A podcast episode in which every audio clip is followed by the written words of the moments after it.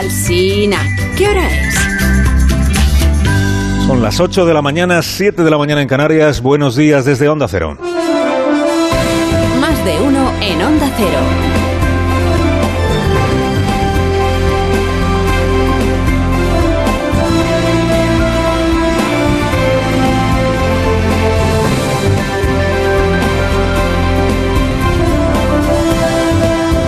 Como están, bienvenidos a una nueva mañana de radio. Estamos estrenando el viernes, ya hemos llegado el viernes, que bien, 4 de noviembre de 2022, día de San Carlos Borromeo. Carlos Borromeo.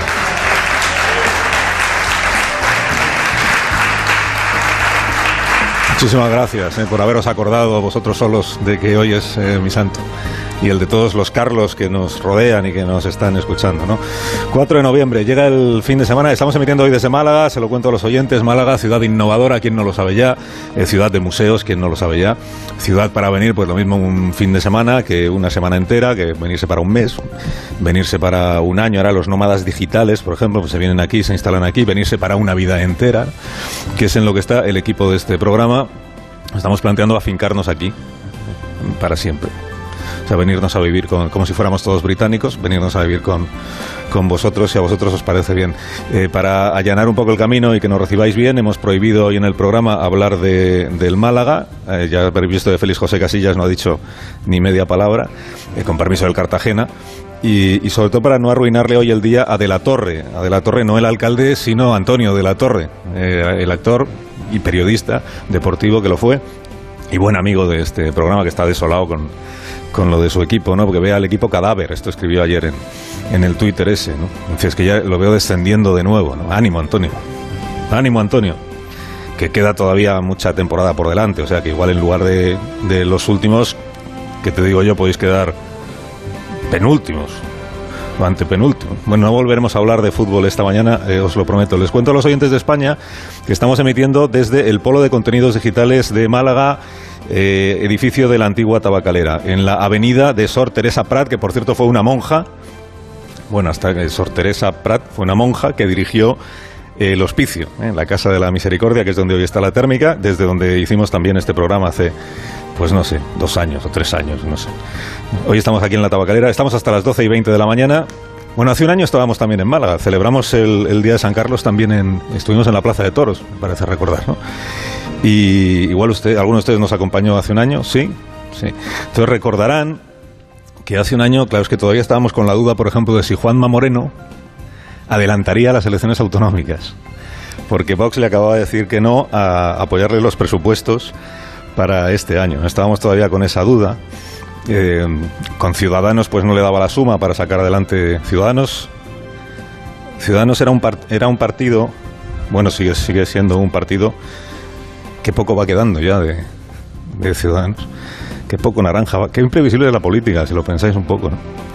O sea, un día eres Albert Rivera y eres el rey del mambo y las encuestas dicen que vas a ser presidente del gobierno de España y al día siguiente está tomando Juan Marín posesión de la presidencia del Consejo Económico y Social, gentileza de, de Juanma Moreno, ¿no?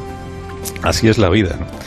Bueno, un día eres Juanma Moreno y, te dan los periodistas por desahuciado políticamente y al día siguiente tienes mayoría absoluta y eres el varón más influyente de tu partido.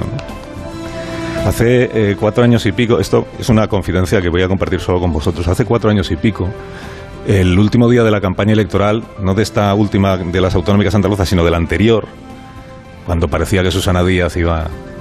Susana Díaz. Es que hay que explicar tantas cosas ya. Susana Díaz es senadora, como Feijo. Eh, hace cuatro años, en el último día de la campaña electoral del 18, entrevistamos en este programa a Juan Marín y a Juanma Moreno, por separado, porque no dejaban que se les entrevistara juntos, porque no querían ser vistos como una pareja política. Fíjate, lo que ha llovido desde entonces.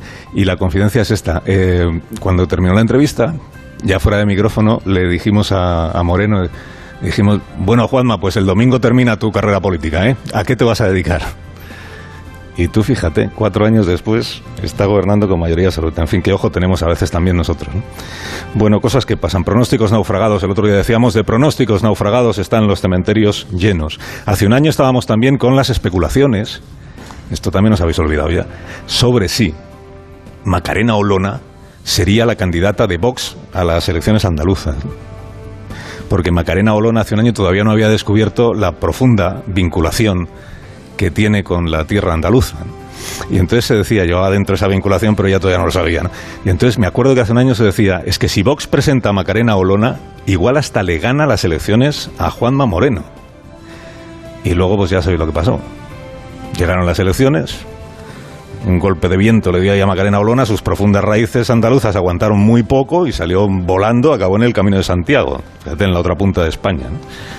La Macarena, ahora dicen que regresa, que se va a convertir en la Georgia Meloni de la política española, de la política española y exandaluza, digamos. Y es que hace un año, qué cosas han pasado. Cuando estuvimos aquí todavía no había decidido el alcalde de Málaga si se iba a presentar a la reelección. Recuerdo que estuvimos hablando con él de eso también porque estaba ahí Paco de la Torre sumido en sus reflexiones.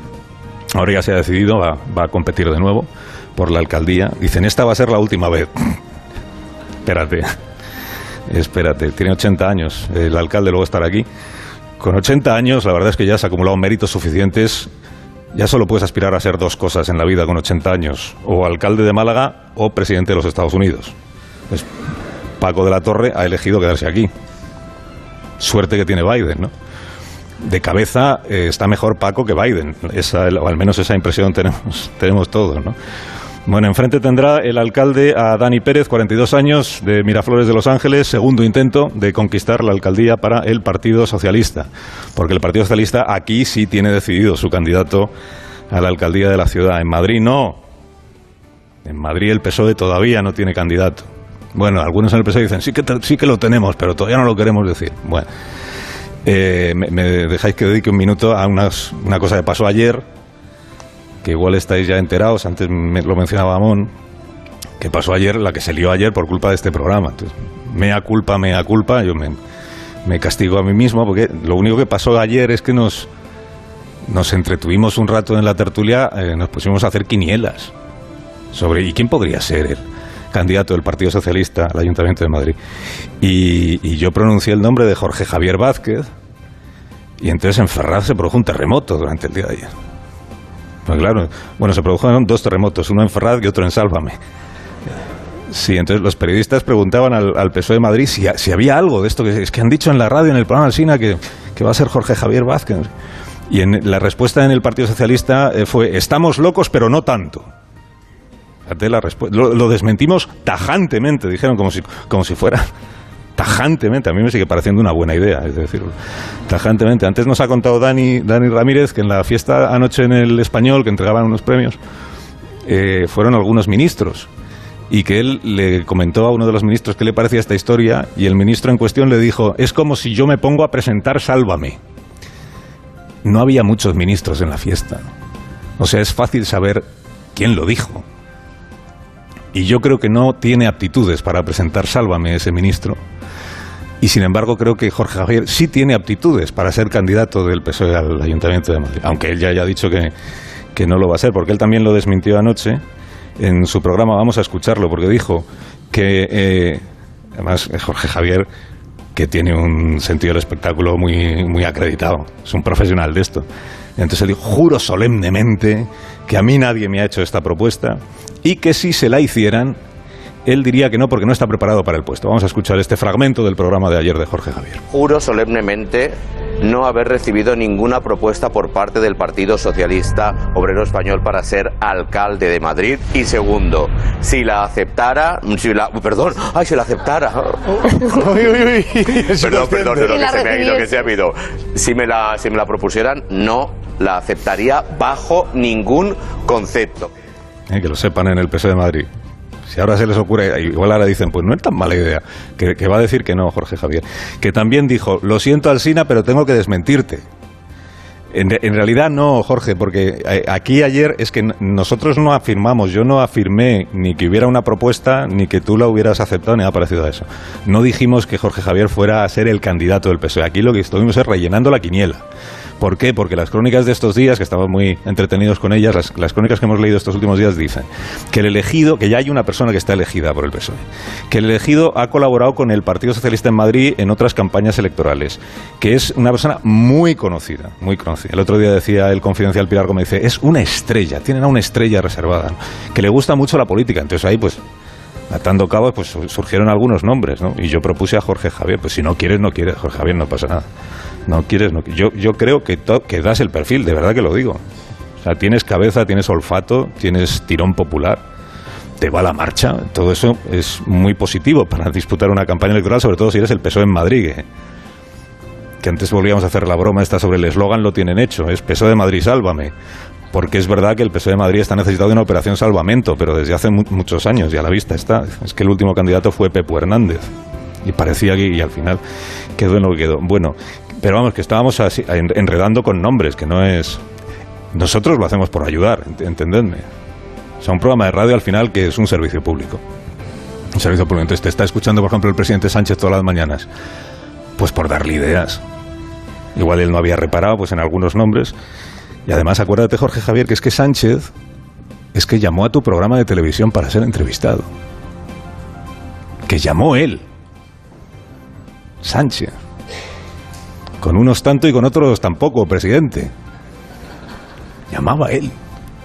O sea que el vínculo, pues digamos que, existe. Pero bueno, que no vamos a seguir enredando. Sí voy a, invitar a Jorge Javier, que ayer dijo, pues llévame al programa a promocionar mi libro, que sale la semana que viene, un libro que ha escrito Jorge Javier, y, y claro, naturalmente que sí. Naturalmente que está invitado Jorge Javier Vázquez a venir a hablar del libro, que además es un libro de planeta, o sea que aquí todo queda en casa. Y por cierto, que ayer manejamos otros nombres, aparte del de, del de Jorge Javier. Hablamos de Fernando Simón, por ejemplo, Fernando Simón, que dijo, Amón, no lo veo porque no tiene pujanza. Bueno, eh, hablamos de Salvadorilla. Al fin y al cabo, las únicas elecciones que le han salido bien a, Sánchez últimamente son las catalanas. Entonces, pues Salvadorilla podría ser un, candidato. ¿Quién más salió? El nombre de Manuela Carmena, que siempre suena cada vez que hay quinielas. Eh, el ministro Grande Marlasca. Ahora que los socios del gobierno están deseando que salga del gobierno, el ministro, pues igual es una manera de, de recolocarle, en fin. O sea que estuvimos ahí. No salió Ana Belén porque no nos dio tiempo, pero si no habría salido también. También, y de hecho, el primer nombre que yo propuse, antes incluso que el de Jorge Javier, fue el de Enrique Tierno Galván. Cuidado que esto no lo han desmentido. Tierno Galván, ya usted es imposible. No, estamos ahora de exhumaciones, o sea que. Y fue un gran alcalde de Madrid, Tierno Galván. Y sabiendo cómo se las gastaba Tierno Galván, es capaz de resucitar para disputarle él el liderazgo del PSOE a Pedro Sánchez. Carlos Alsina en Onda Cero.